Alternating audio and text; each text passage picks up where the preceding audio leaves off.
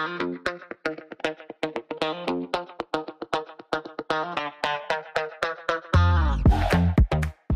いお疲れ様です。スラットコレナガです、えー僕は普段東京の高円寺の古着屋スラットで商品の仕入れをしております。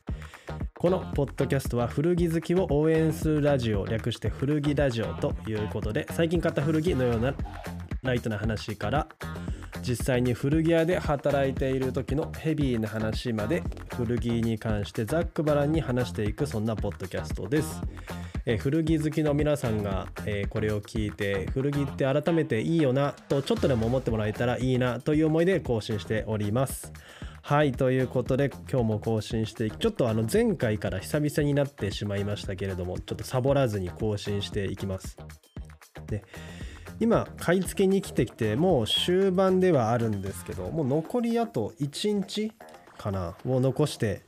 帰国ということになります。まあ今はもう次の買い付けに向けてあのディーラーとか仕入れ先とね打ち合わせをしている段階で、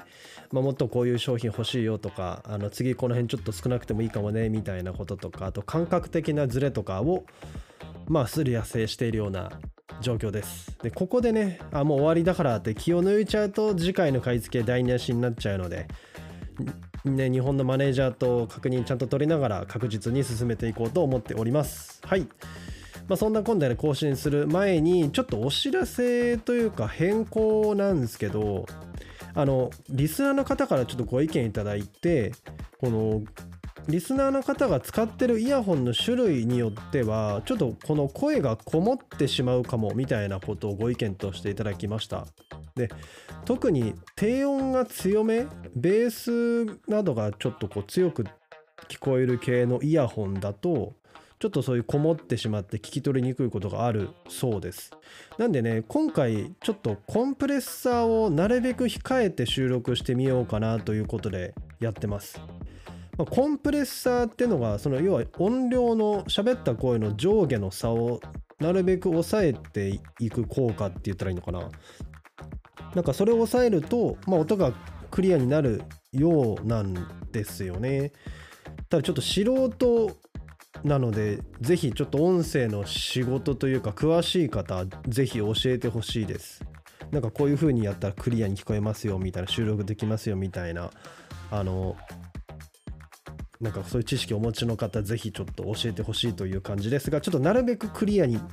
なってたらいいなという思いで今日は更新していきますはいまあ、というわけで今回のテーマ発表なんですけど今回のテーマは洋服を手放す基準は何かということです。でこれ実はリスナーさんから、えーメッセージいただいてさらに、まあ、僕のインスタ上でフォロワーさんからアンケートを取って、えー収録している感じです。なので、まあ、リスナーさんこう募集企画というかそういうの感じですね。はい、ということでまずはリクエストいただいた方からのメッセージをちょっと紹介させていただこうと思います。インスタアカウントストリートフォトグラフィー2021さん、えー、これ永さんこんばんは。ラジオ配信いつもありがとうございます。古着好きとして最近思うことがあるのですが古着を買い続けると直面する洋服の収納問題。私の家のクローゼットもすでにパンパンで思い入れのある服は断捨離も難しいです。そして窮屈そうにしている服に申し訳ないです。古着好きあるあると思いますが同じ服を年代ごとコントラクターごと素材ごとなどなど集め出したらキリがありません。私も普段着る用将来着る用と同じものをたくさん買ってしまいます。一度断捨離したことがありますがあの時売らなければよかったと後悔した時ももちろんありました。これ永さんもきっとたくさんの服をお持ちかと思いますラジオで皆さんどのように折り合いをつけて収納場所を確保しているのかお話しいただけると幸いです。追伸最近持っている服の2割くらいしか着ていないことに気づきました。コレクションすることとファッションの両立とても難しいですね。これからもますますのご活躍をお祈りしております。ということでいやーありがとうございます。まあこのメッセージいただいた段階でめちゃくちゃ嬉しかったのも合わせてちょっとねぜひ今回これ本当いいなと思って僕自身も。でね実は僕自身もなかなか洋服手放せないタイプなんですよね。だから2割ぐらいしか実際着てないですとかあの服が窮屈そうにしてしまっているとかめちゃくちゃ共感できるんですよね。で僕も10年以上前に購入した服を未だに所有してる所有してるってこと全然あるので。であるあるなのがいつか着るかもなとか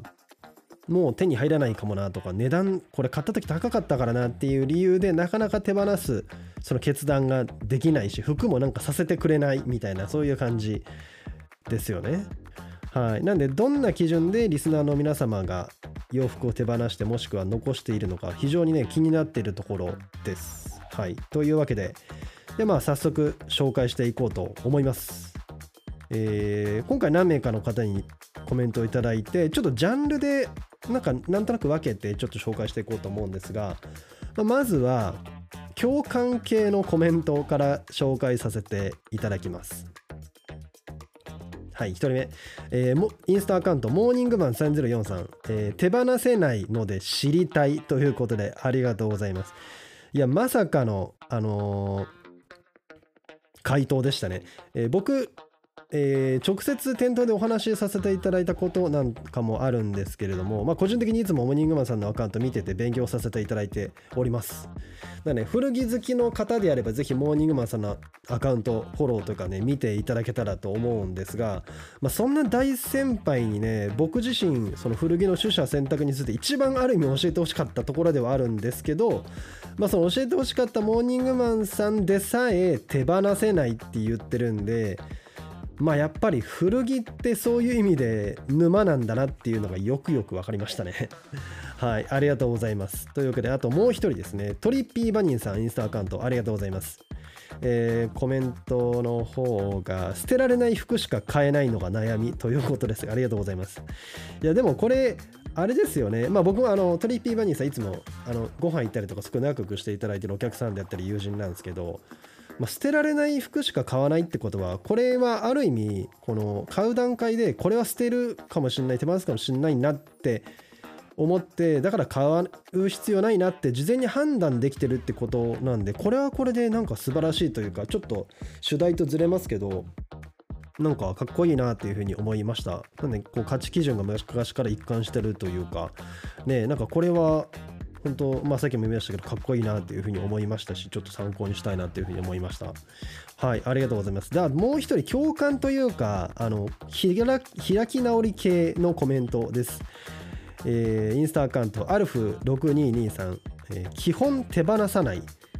嫁さんに穴開いてるよと言われても畳んで奥にしまって手放さないありがとうございますこの手放さないが2回入ってるあたりにちょっとこうなんかあれですよね。なんか気合というかこう心意気を感じますよね。であの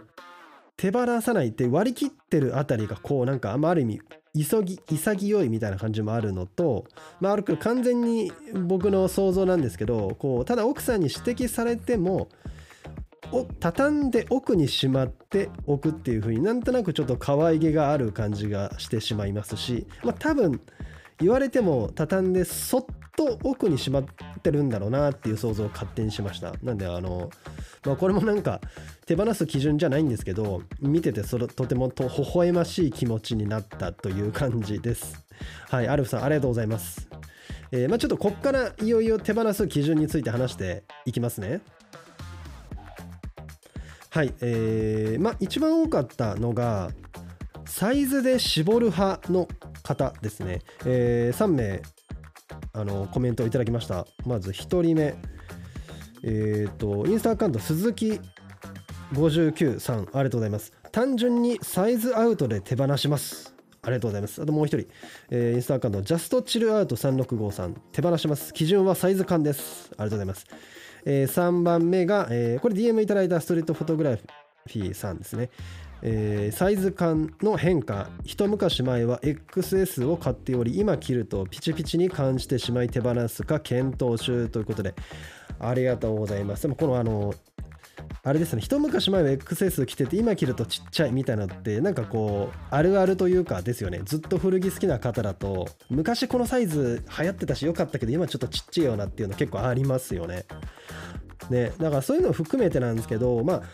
体型って日々変わりますし、まあ、ある意味なんか一番なんだろうななんか一見客観的で妥当なのかなっていうふうに思いますよねサイズ感で絞るっていうのが。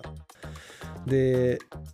まあその体型だけじゃないですけどどのサイズが好みなのかっていうのはまあそのトレンドとの関係性で決まっていくとこもあるので10年ぐらいするとサイズ感やっぱ変わったりしますもんねその好みとしてのサイズ感がね。なんでまあ厄介なのはそのどのサイズがいいのかっていうのは自分の中でも幅があるっていうところがまあある意味なんだろう厄介だなっていうところですよね。まあ、さっきのフォトグラフィーさんみたいな一昔前は XS 着てたけど今はちょっとちっちゃい気がするっていうのはその中でこう自分の中でもいいサイズ感に幅があるってことだと思うんですよね。でまあこれさらに僕の付け加えとかあれなんですけどさらにインナーとしていいサイズなのかアウターとしていいサイズなのかっていうのもあるし、まあ、小さめに着たい時大きめに着たい時とかってやっぱあるじゃないですか、まあ、だからいいサイズっていうのをどこをどう切り取っていいサイズとするのかっていうのはまあ結構難しい実は難しいところもあるよなっていうふうに思いつつまあでもサイズ気にするっていうのはやっぱファッションとして大事だよなっていうふうに思いましたね。はい。ありがとうございます、えー、ちょっと次のコメントいきますね、えー、選択肢に入ってこない系来ない派のコメントありがとうございます。インスタアカウントが、えー、川ムアンダーバーとのこさん、ありがとうございます。えー、何着ようかなと考える時の選択肢に入ってこないと気づいた時ということですね。ありがとうございます。まあなんかその選択肢に入ってこないそれはなんかもしかしたらその忘れ去られていたり奥の方にしまってあったりなんかして選択肢にこう目に入ってこない分入りづらかったりっていうのもあるかもしれないですけどあとはさっきのサイズ要因も含めてこう明日何着ようかなっていう時になんかこう候補に入ってこなくなってくる。その見えていたとしてもなんか気分が違うとかね好きじゃないみたいな。そういうこうよいろんな要因含めて選択肢に入るか入らないかっていうところは結構こういろんな理由をカバーできる要因なのかなっていうふうに思ってあ確かにその選択肢で絞るっていうのはすごくいいなっていうふうに思いましたはいありがとうございますじゃ次のあのコメントいきますね、えー、好みのジャンルが変わった系ということでインスタアカウント M 1A0T263 ありがとうございます。しばらく来ていないに近いですが、自分の好みのジャンルが変わっていたら手放すです。ありがとうございます。ね、僕も、あの、微妙に好みのジャンルにマイナーチェンジがやっぱあるんですよね。で、皆さんも、その、微妙にサイズサイズ感だけじゃないですけどそのジャンルの中でもさらにジャンルがあってそこのなんか好き好きじゃないの線引きにマイナーチェンジってやっぱ日々あるんじゃないかなと思うんですけどまあするといつの間に昔は好きだったけど今好きじゃないみたいなその好みの範囲から溢れてくるというか外れてくるフルってやっぱ出てくるんですよね。ただねもしかしたらまた好みが一周回って戻るっていう可能性もあるっていうのがまあまだ厄介なところではあるんですけどただやっぱりジャンル好きなジャンルかどうかっていうので服をこう取捨選択するっていうのは自分が今どのジャンル好きなのかっていうのを見直す見直す機会にもなるので、まあ、これもねなんかあ確かにありだなっていうふうに思いました。ね、自分がどのジャンルというかこうスタイリングとかも入ってくると思いますけどで区切るっていうのはいいなと思いました。はい、ありがとうございます。で、えー、別のコメントをいかせていただきますね。えー、来たのか、そしてストーリーがある派、あ、ストーリーがあるのか派さんということでありがとうございます。インスタアカウントが、えー、早瀬やはさん、ありがとうございます。えー、数、えー、コメントがですね、数年来ていない、かつ思い入れ、かっこ自分の中のストーリーがないということでありがとうございます。これでも僕結構しっくりきました。その数年来ていないっていうこの客観的な事実とあとストーリーがあるか思い入れがあるかっていうこの主観主観と客観の2つでこう判断するっていうのは結構大事だしああなるほどなっていうふうに思いましたね。で究極古着の価値の感じ方って人それぞれじゃないですか。だからその主観的なんですけどだそこだけで見ていくとやっぱもうキリがないというかあの完全に区切ることって難しいのでそこでもう実際になんか数年間それはまあ1年でも3年でもいいかもしれないですけど実際に来たのかっていうもう客観的な事実でもうバサッと切るみたいなその両党をうまく使うっていうのはなんかあ確かにこのなんだろう具体的な条件もそうなんですけどそのスタンスとしてすごくなんかあそれいいなっていうふうに思いましたね。とてもしっくりきました。はい。ありがとうございます。まあなんかこんな感じでコメントをたくさんいただきました。ありがとうございます。で僕いろいろねほんと見ててあどれもそうだなっていうふうに思ったんですよね。でこれ長的な追加というかこういう考えもあるよねみたいなのを、まあ、今度僕の、まあ、意見というか思ったことという感じで話していきます。えーまあ、まずねやっぱ買い戻しができるかっていうところも結構僕は大事というかにするかなと思いましただその迷った時に、まあ、最悪後悔してあやっぱあれ手放さればよかったとかねいやまたあれ来たいなって言って買い戻したいなってなった時にそれが可能なのかどうかを考えるっていうのは、まあ、結構なんかいいんじゃないかなって思ってます。古着で一点物といえども、まあ、玉数のあるものっていうのは、まあ、何とかすればまた買えるし、えー、逆にあの絶対にもう出ないなっていうものは、まあ、やっぱ次なかなか買い直す時にすごく難しくなるか難しくなるってことはまあすごく高額になる可能性が高くなるんでまあやっぱ物を手放すハードルがそれに関してはちょっと上がるしちょっと厳しくなる感じですよね。まあ、例えばですけどなんかラルフ・ローレンのアイテムつってもいろいろありますけど、まあ、言ってもなんかまた買おうと思えば買えるものって比較的多いんじゃないかなと思うんですよねすごく気に入っていたとしても。ただヴィンテージいわゆる古いものなんか560年代のものとかって、まあ、やっぱりなかなか出なくなってきてるんでそういったものに関しては買い直すってなるとねやっぱ難しかったりするのでまあちょっとそこで判断するっていうのはなんかいいかなっていうふうに個人的に思いました。ね、あとちょっと違う考えというか意見なんですけど同じ値段でまた買いたいと思うかみたいなこと？これなんかの本かなんかで見たんですけどまあ仮に所有していないと設定してでその迷っているアイテムを新しく買い直したいか同じ値段で買い直したいかなって自分に聞いた時にいや買い直すっていうわけにとこまではいかないかもなっていう風になるんだったら、まあ、手放してもいいのかもねというような基準です。まあそれはなんかそのサイズとか好みとかねあのまあジャンルとかも全部包括してたと思いますけどだしなんかこう今の自分とその買った時の自分のそのなんか好みの違いみたいなのもまあある意味測れるといえば測れるのかなっていうふうに思ったのでなんかこの2つはこうなんかそういうのもあるのかな、まあ、あるのかもなとか思って喋ってみました。ね。でまあねちょっとまあ条件からはちょっとずれていくんですけど結局その洋服を手放すってもうなんか究極決断だなって思いました。なんかこのご投稿いただいたコメント見て。まあもうそもそも論になっちゃうんですけどあのまあ全然否定とかではなくてなんですが、まあ、手放す条件をまあ客観的に定めてでそれで全ての服古着を自分にとってのどういう価値があるのかっていうのをその客観的な条件で全て測ってでそこから漏れたものを無駄なく手放すっていう方法がやっぱ古着に関してというか、まあ、物事の取捨選択に関してやっぱ無理なのかもなと思いましたね。なんかチェックリスト作ってそこでチェックして溢れたものをみたいなってなんかそういう感じだと結構難しくなってくるしなんか正解がないのかなとかっていうふうに思いました。なんでまあそのまあかといってなんだろうなただただフィーリングで決めていくっていうのもちょっとなんか納得いかなかったりする時とかもあるので、まあ、究極その両党を使うというかが大事かなと思いました。で先ほどの条件で、まあ、ある程度なんとなくの優劣をつけられるんだけどそこからの最終決断はむしろもう決断もういや手放すんだみたいななんか勇気というか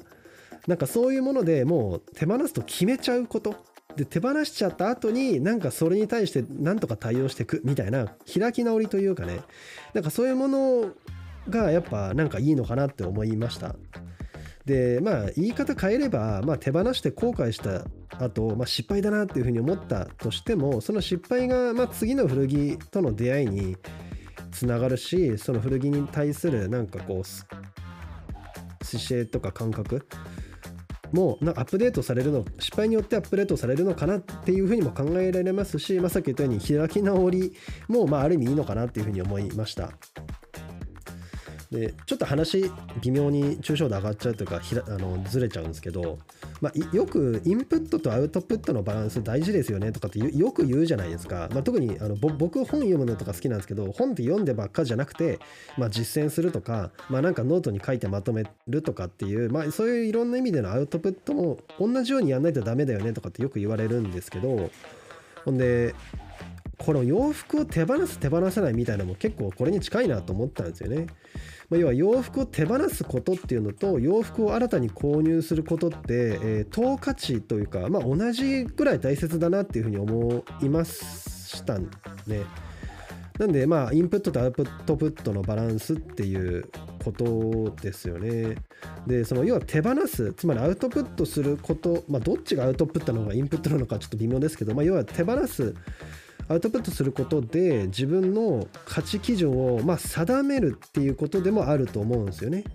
で、まあ、もちろん購入することで自分の価値基準を定めるっていうことでもあるしだからその価値自分が何が好きなのかを確認するという手段においてアウトプットもインプットも洋服を手放すことも購入することもまあ同じなんだなっていうふうにまあ改めてなんとなく思いましたね。なんでえー、まあなんかそんな感じです。すいません。なんとも、まあ、歯切れの悪い放送になりました。ね。はい。まあ、ただね、なんかこういうの放送を参考に、まあ、洋服のインプット、アウトプットをうまくこなしてね、まあ、それが失敗に終わるかもしれませんけど、なんかそれを通じて古着への情熱を、まあ、さらにアップデートしていただけたら幸いだなっていうふうに思いました。はい。まあなんかあれですよね、手放して後悔した洋服とかあれば、なんかリクエストというか、なんかコメントをいただいてもいいかもしれないですよね。でもなんかそれによってきっと、こう、新しく感じるようになった古着とか洋服の良さみたいなのもあると思うので、なんかそういうところもまたいずれか話題に出していきたいなというふうに思いました。ということで、えー、まあ、本日はこんな感じの放送を終わりたいと思います。このポッドキャストの感想は僕のインスタグラムの DM やリアクションなどでお気軽にいただいてもよろしいですし、え Spotify でお聞きの方は Q&A というかコメント書くところあると思うのでお気軽にご投稿ください。